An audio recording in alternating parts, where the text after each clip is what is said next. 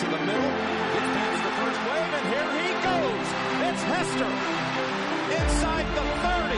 Hester's going to take it all the way for a touchdown. And no flag, 92 yards. Estás escuchando El Punto de Partido. Hola a todos, bienvenidos de nuevo al punto de partido. Yo soy Rafa Ramírez. Y bueno, os he dicho ya alguna vez que la NFL es la mejor liga del mundo. Porque si no os lo he dicho, os lo, digo ahora mismo. O sea, me parece brutal, de verdad, brutal la capacidad que tiene esta competición para demostrarnos que no sabemos absolutamente nada. ¿Vale? Así que, bueno, Aquí no existen las grandes verdades.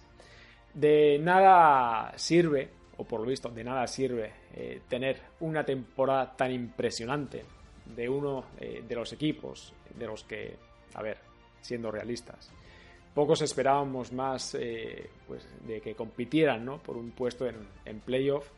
Pero señores, esto, esto es la NFL. Una competición que es capaz de regalarnos campeones que entran vía wildcard, que ganan contra todo pronóstico. Lo hemos visto ya en otras ocasiones, lo vimos con los Steelers en 2005, lo vimos con los Packers en 2010. ¿Lo veremos con los Titans en 2020? ¿Quién sabe?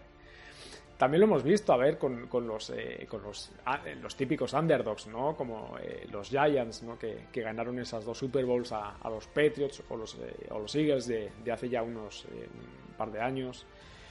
Lo que está claro es que, bueno, esta liga no deja indiferente a nadie.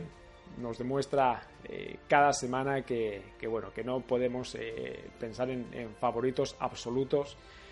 Y lo que está claro es que yo hoy, yo hoy paso, de verdad, paso absolutamente de descartar a nadie.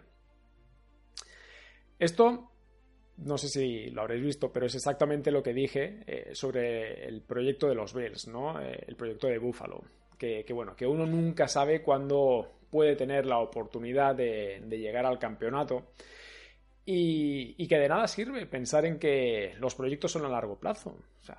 Esa es, la verdad.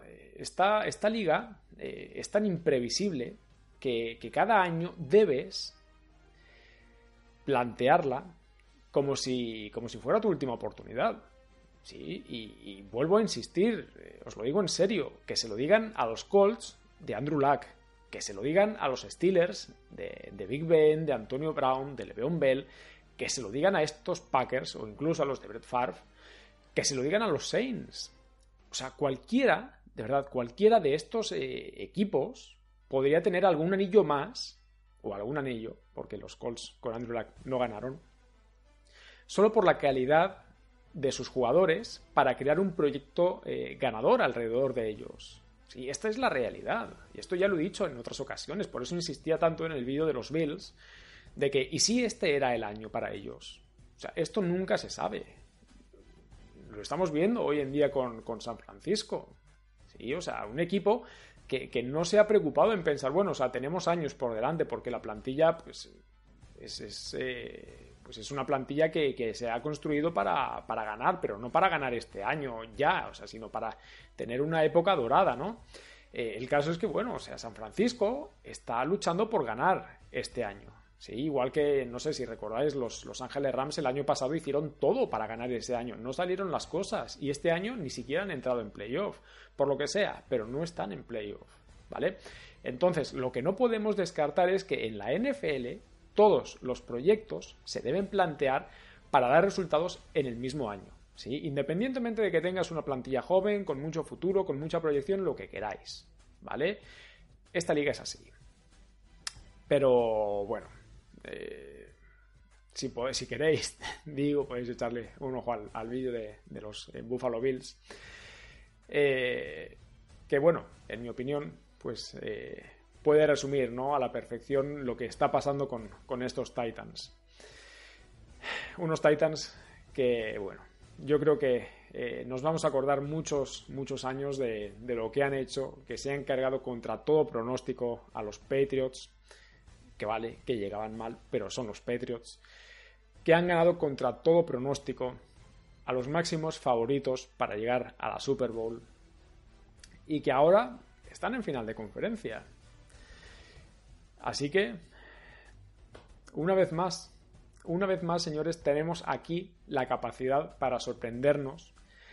Eh, que, la verdad, o sea, no cualquier liga es capaz de ofrecernos. Por esto, eh, pues es que, que la, la, NFL tiene la capacidad para dejarnos absortos durante 17 semanas y luego, o sea, callarnos la boca eh, pensando en favoritismos, pensando en que lo que hemos visto durante esas 17 semanas eh, pues va a seguir igual en, en playoff. O sea, y, al final pues acaba demostrándonos que, todo lo que creíamos saber, o sea, queda en nada en un domingo cualquiera, ¿vale?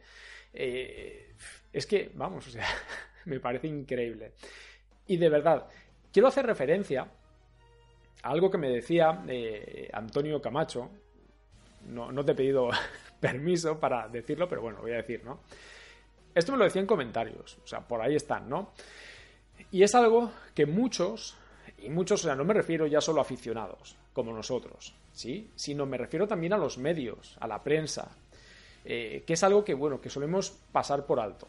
El caso es que, bueno, él me decía que no damos posibilidades a los Titans, ¿no? no se las dimos contra los Patriots, no se las hemos dado contra los Ravens y ahora, esta semana, no se las damos contra los Chiefs, ¿vale?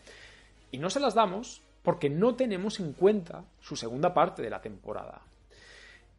Esto es algo que, de verdad, o sea, sí deberíamos revisar, porque los Titans, después de perder contra Carolina Panthers en su semana 9, o sea, cambiaron radicalmente. Ese equipo, que, que bueno, que es una de las cosas que siempre digo, ese equipo en ese momento hizo clic, ¿vale? Y pasaron de ser un posible aspirante a entrar en playoff a ser uno de los rivales más peligrosos de la liga. ¿Vale?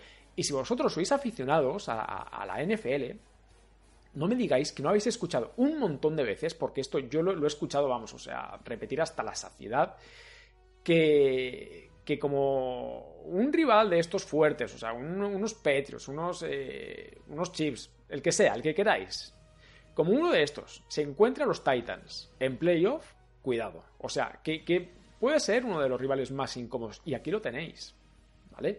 Lo que pasa es que no tenemos en cuenta que esa segunda parte de la temporada de los Titans no tiene nada que ver con la primera. ¿Vale? Y, esto es, algo que, bueno, que yo ahora, eh, si lo pienso, pues, eh, yo qué sé, me acuerdo que, bueno, que, las sensaciones que yo tenía de este equipo con, con Mariota, pues eran de, de un rompequinielas. O sea, nada más, un rompequinielas, ¿vale?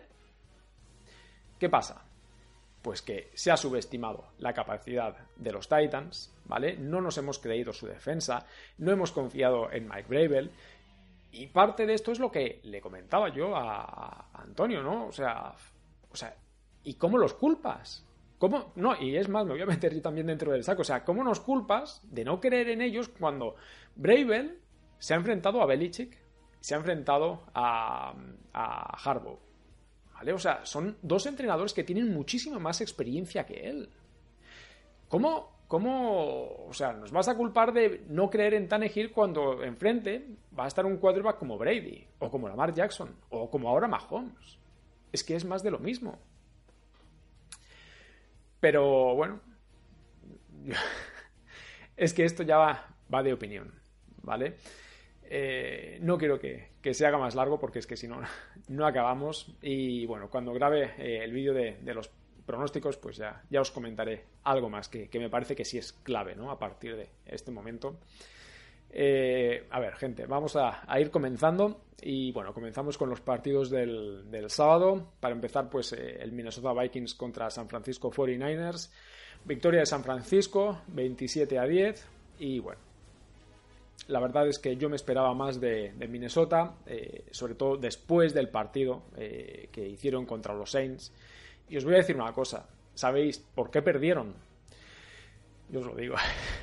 ¿Recordáis lo que, lo que os dije sobre lo que tenían en común los Cowboys y, los Vikings? Bueno, voy a tratar de dejarlo, no sé si es por aquí arriba o por aquí.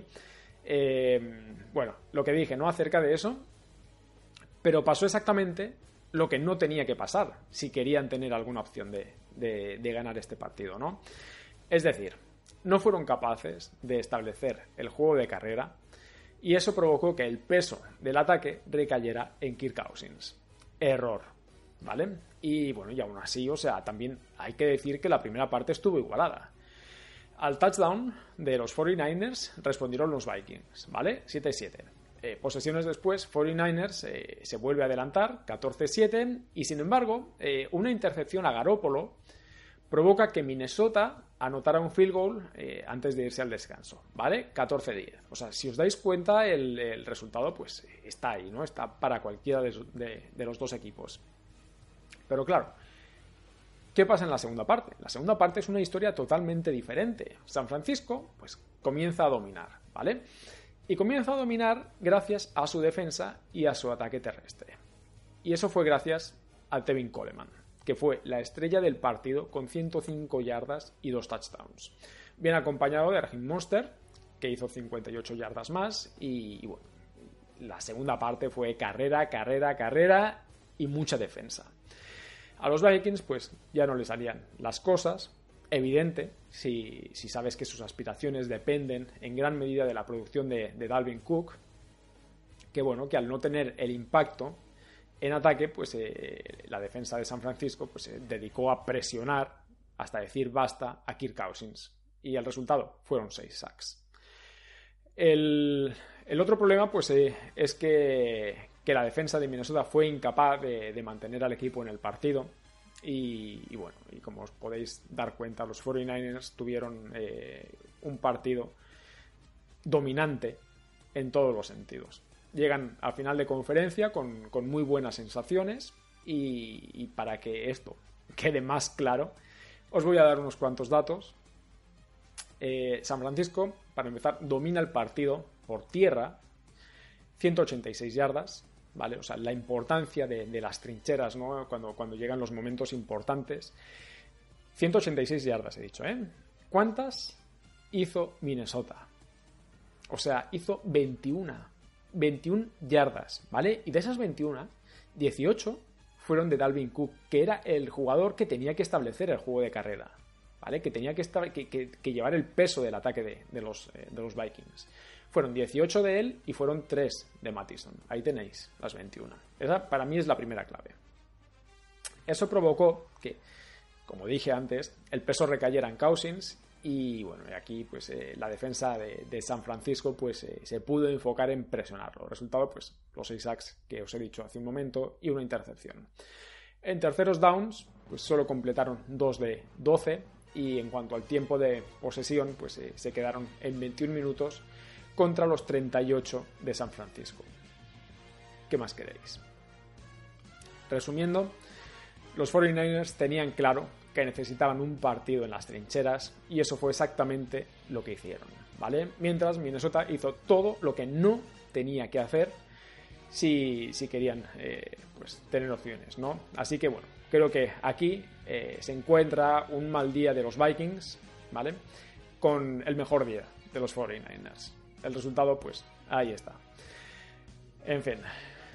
Bueno, llegamos a la sorpresa de la jornada. Victoria de, Tennessee Titans, 28 a 12. Joder, es que solo con, ver el resultado. Es que hasta parece un partido plácido, ¿no? Para, para los Titans. En fin, eh, bueno, no sé si habéis eh, escuchado las declaraciones de, Lamar Jackson en las que dice que, bueno, que cometió demasiados errores. Eh, yo estoy de acuerdo hasta cierto punto, más que nada porque sí es cierto que, bueno, que fue interceptado dos veces. Pero también es justo decir que su equipo no ayudó. ¿vale? Lamar pues fue el jugador que más lo intentó y aquí mucho cuidado porque las estadísticas ya sabéis que muchas veces son mentira eh, acumuló 365 yardas por pase, un touchdown, eh, dos intercepciones, además de 143 yardas corriendo, ¿vale? Y digo lo de los números porque, bueno, o sea, muchas eh, de estas, muchos números de estos, muchas estadísticas, muchos pases, muchas carreras, lo que queráis, se dan cuando el partido, pues, difícilmente tiene arreglo, ¿no? Marquis Brown, pues 7 recepciones para 126 yardas, y bueno, aquí es donde creo que hay otra de las claves, ¿no? A sus receptores la verdad es que se les caía el balón como si tuvieran manos de mantequilla. Otra de las claves pues estuvo en la defensa de los Ravens, eh, que fue incapaz de parar a, Derrick Henry, que se fue hasta las 195 yardas y un touchdown. cuidado. Y, y bueno, ese touchdown, hay que decirlo, fue de pase, ¿no? En una jugada en la que Tennessee deja en evidencia el mal día de los Ravens. Y bueno, y para terminar, pues para mí la clave más importante de, esta derrota de, Baltimore, pues es la efectividad de los Titans. Fijaos bien. Los Ravens eh, acabaron con 530 yardas, ¿eh? 530 eh, totales, mientras que los Titans pues se quedaron en 300, ¿vale? O sea, daos cuenta de que solo Lamar Jackson, solo, solo él, hizo más yardas que, los Titans en general, ¿vale? Tannehill se quedó en, 88 yardas, dos touchdowns sin intercepciones. Y bueno, aquí, pues si os dais cuenta, es que hicieron más, o sea, bastante más, con muchísimo menos. Y claro, ¿de dónde viene todo esto? O sea, todo esto me refiero a los puntos, ¿no? Pues de las pérdidas de balón de, Baltimore, ¿no? Eh, cada vez que, perdían el balón, eh, Tennessee anotaba un touchdown. La primera posesión de los Ravens acaba en intercepción, acto seguido pues los Titans eh, acaban anotando, la segunda posesión de los Ravens acaba en turnover on downs, eh, los Titans vuelven a anotar. Justo al comenzar la, segunda parte, en el tercer cuarto, pasó exactamente lo mismo. Turnover on downs para los Ravens y touchdown para los Titans. Eh, fumble de los Ravens, touchdown para los Titans. ¿Os dais cuenta?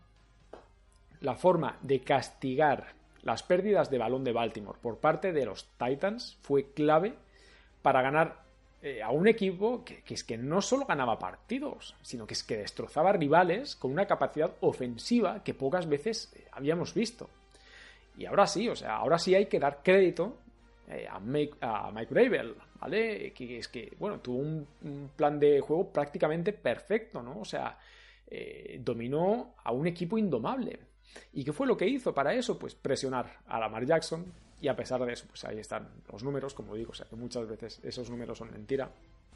Eh, fue capaz de que su equipo limitara a los tight ends, eh, hizo que la secundaria de Tennessee pues, eh, se viera realmente bien, incluso pues en, en ataque hizo alguna que otra jugada brillante, ¿no? Eh, como esa que os digo del, pase de touchdown de, de, Henry, en la que incluso pues, eh, se permitió poner a, Mariota como, como, receptor, ¿no?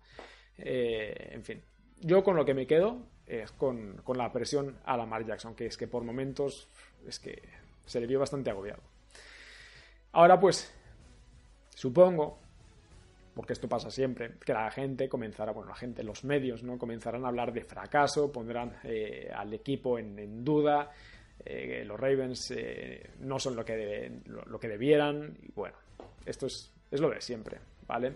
Lo que yo creo, pues, es que no se debe sobrereaccionar, sobre todo en este tipo de partidos. La temporada de Baltimore, pues, se asienta, ¿no? En unas bases realmente buenas.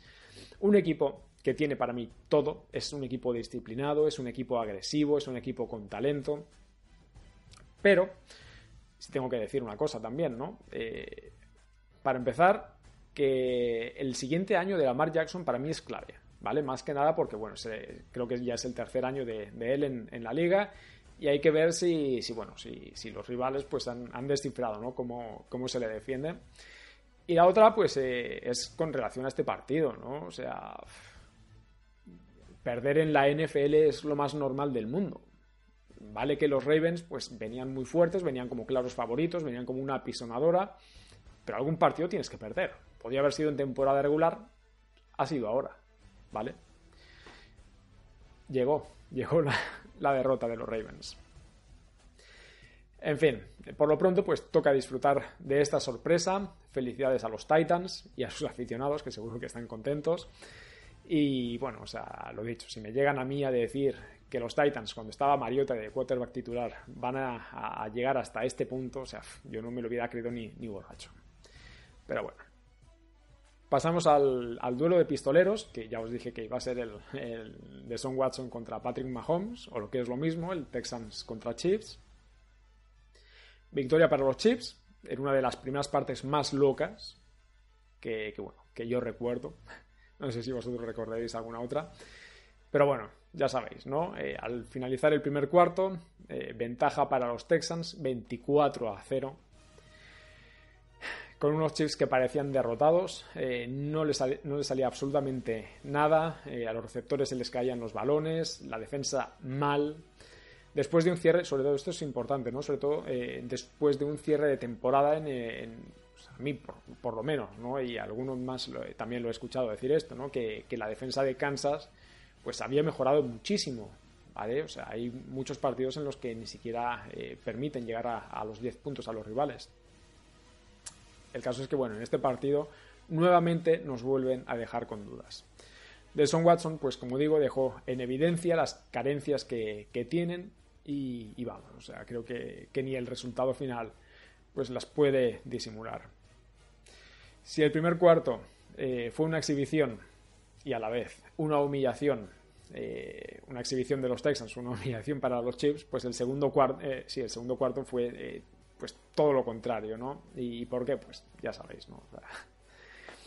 esto va de momentos y creo que hay un momento al final del primer cuarto en el que Houston decide no rematar el partido, ¿vale? Aquí, pues ya sabéis, la gente puede achacar eh, que, O'Brien pues, no es un buen entrenador cuando llegan los playoffs. Eh, a ver, se pusieron 24-0 en, el primer cuarto, ¿vale? O sea, podían haber pensado cualquier cosa. Pero lo cierto es que, bueno, como os digo, para mí la clave o el momento del partido puede estar ahí, ¿no? Eh, es una cuarta oportunidad que, los Texans deciden, pues, no arriesgar, deciden chutar un field goal en vez de rematar el partido, o sea, rematar, con la capacidad ofensiva que tiene Kansas, pues quién sabe, ¿no? Si hubieran metido más de 28 puntos. Pero bueno, ¿qué os quiero decir? Que tal vez en ese momento eh, los, eh, Texans pudieron haber finiquitado el partido. Luego la realidad pues es otra distinta, pero bueno, ahí hay un momento de duda de, de, O'Brien que tal vez a los Chiefs les, les, tocó ¿no? La, la, moral, les tocó la fibra o el, orgullo.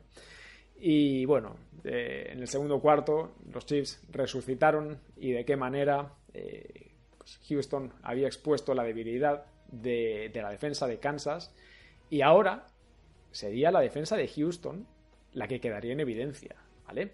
Porque me da la sensación de que eligieron el peor momento para jugar su peor partido de, la temporada y esto no, puedes permitirlo contra Kansas, contra Patrick Mahomes ni contra el partido que hizo Travis Kelsey. Los destrozaron, 28 puntos en el segundo cuarto sin respuesta, 41 puntos en total sin que Houston pudiera hacer absolutamente nada. Y bueno, y hoy, pues yo creo que ya es normal, ¿no? Que, se, haga, que se haga broma con, eso de que en Arrowhead se quedaron sin, fuegos artificiales para celebrar cada touchdown de, de los Chiefs. Y con el marcador 41 a 24 anotó otro touchdown eh, los, los, Texans, pero realmente no sirvió de nada que se, pusieran eh, a 10 puntos, se pusieron 31-41, eh, no sirvió de nada porque acto seguido en su siguiente posesión Kansas pues volvió a anotar y a la siguiente posesión anotaron un, field goal y, y, el resultado pues se quedó en 51-31 y bueno, o sea, demostraron que, bueno, que tenían capacidad de reacción, que no les iba a volver a pasar lo mismo que, en el primer cuarto y, bueno, supieron cerrar muy bien el partido, ¿no? Sobre todo, pues, sin dejar dudas en cuanto a que si nos vamos a, meter puntos, a ver quién es capaz de anotar más que nosotros.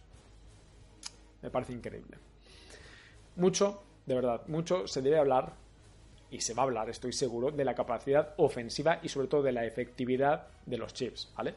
Ahora, se plantan en final de conferencia contra unos Titans que bueno, que han sido capaces de ganar a domicilio a Patriots y a Ravens. Kansas pues dejó en nada las 388 yardas de, Watson y, sus eh, tres touchdowns por pase, uno en carrera. Eh, de Andre Hopkins hizo 118 yardas eh, con recepciones impresionantes que os voy a decir, ¿no? De, de Andre Hopkins. Y en los Chiefs, pues Mahomes, 321 yardas, 5 touchdowns, un día más en la oficina.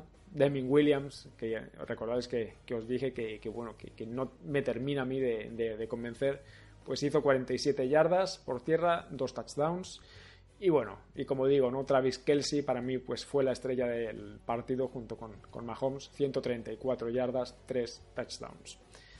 Gente, estas, estas son las cosas que hacen grande a la NFL, ¿vale? Bueno, terminamos con, con el Seattle Seahawks contra Green Bay Packers. Victoria de los Packers 28 a 23 y bueno, y pese a lo ajustado del marcador, creo que la realidad pues tal vez es otra. Más que nada porque Seattle nunca estuvo por delante en, el partido y no lo estuvo porque pues Aaron Rodgers respondió a las expectativas como si tuviera algo que demostrar, ¿no? Eh, pero bueno, esto sí me parece importante porque, porque Aaron Rodgers creo que, que nos debía, ¿no? Un partido así en, en playoff sobre todo después de las dudas que ha estado generando esta temporada, porque ha tenido partidos en los que se le ha visto errático, se le ha visto pues, que, que, a lo mejor no es el, mismo ¿no? de, de, años atrás. Aparte de eso, porque la defensa de Green Bay fue capaz de limitar al ataque de los Seahawks y porque en general pues todo en los Packers funcionó como debía. Este partido yo creo que era el que se preveía no más eh, igualado de, la ronda divisional y, bueno y creo que, que, los Packers lo ganaron bien aún así los Seahawks demostraron que son un equipo con carácter competitivo, como no, con carácter ganador, no se rindieron y en último cuarto pues se acercaron eh, al, bueno, se acercaron al que sería el definitivo, eh, 23 a 28, ¿no? El, el, caso es que, bueno, como dije, ¿no? La defensa de, de Green Bay eh, fue clave para mantener a Rogers en el, en el, partido y que estos pues supieran gestionar el, el reloj a la perfección, ¿no? Eh, claves del partido, pues Mira, 64% de efectividad en tercer down para, para, Green Bay. La presión también a la que la defensa de, los Packers pues, sometió a, Russell Wilson, que fue capturado en cinco ocasiones. O la falta de un referente en el backfield de los Seahawks. De verdad, que no sea Russell Wilson creo que, bueno, que es importante, ¿no? Más que nada porque Marson Lynch, pues otra vez pocas yardas, en este caso fueron 26 y sí, dos touchdowns, ¿no? Que es lo que llevo repitiendo ya varias semanas sobre, bueno, varias semanas desde que ha vuelto. Eh, ¿Cómo es posible hacer tantos touchdowns en tan pocas yardas, no? Bueno, pues él, lo consigue. Eh, Wilson hizo 277 yardas, eh, dos, fueron 277 yardas por pase, un touchdown y 64 yardas corriendo.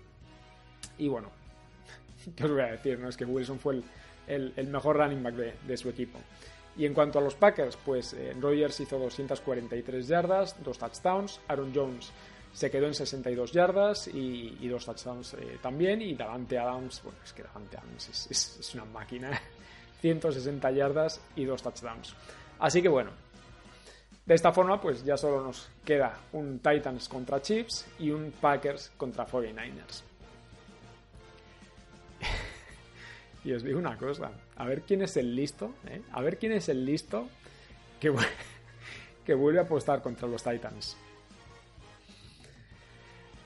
Lo cierto, bueno, es que cualquiera de, de los cuatro eh, puede perfectamente ganar la Super Bowl y, bueno, más que nada por lo, que hemos visto, lo que estamos viendo en estos playoffs, es que yo creo que es evidente, ¿no?